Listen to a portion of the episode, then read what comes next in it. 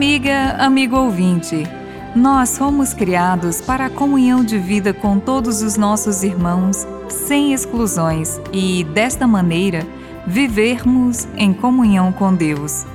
Entrando no mês de novembro, aproxima-se o fim do ano litúrgico, que se encerra na semana seguinte ao domingo de Cristo Rei, que será celebrado no dia 21.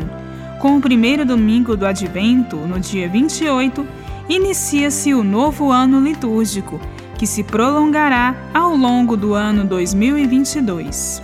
No Evangelho de hoje, Lucas, no capítulo 14, versículos de 12 a 14, narra a cena em que Jesus participa de uma refeição na casa de um fariseu.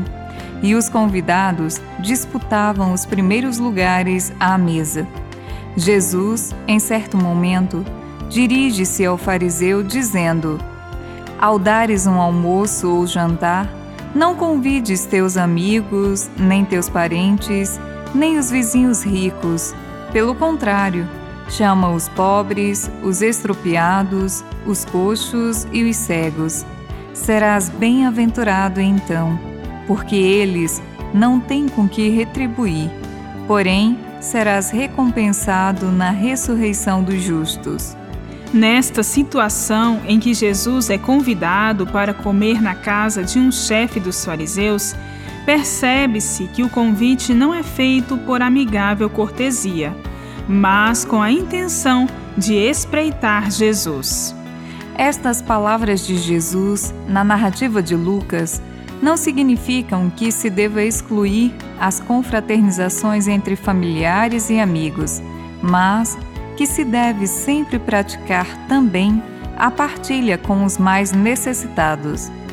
Também não significa que a dedicação aos mais carentes seja feita por interesse na recompensa futura, mas sim porque na comunhão com os excluídos encontra-se já a bem-aventurança da alegria e da felicidade, da comunhão com a vida no seu sentido pleno, que é a própria vida divina. Na fala de Jesus, há uma crítica às elites fechadas em grupos de privilegiados que marginalizam os empobrecidos, por elas explorados. Desta maneira, acontecia a refeição na casa deste chefe dos fariseus. O ensino de Jesus significa uma subversão completa destes critérios de valor. Em lugar da busca de prestígio, riqueza e poder, deve-se procurar a comunhão com os mais empobrecidos.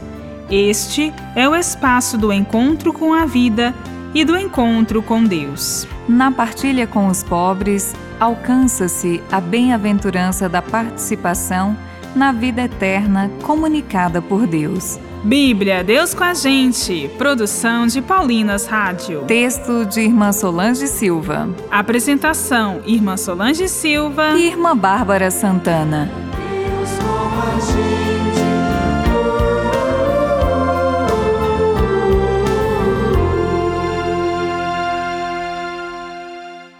Você acabou de ouvir o programa Bíblia Deus com a Gente, um oferecimento de Paulinas, a comunicação a serviço da vida.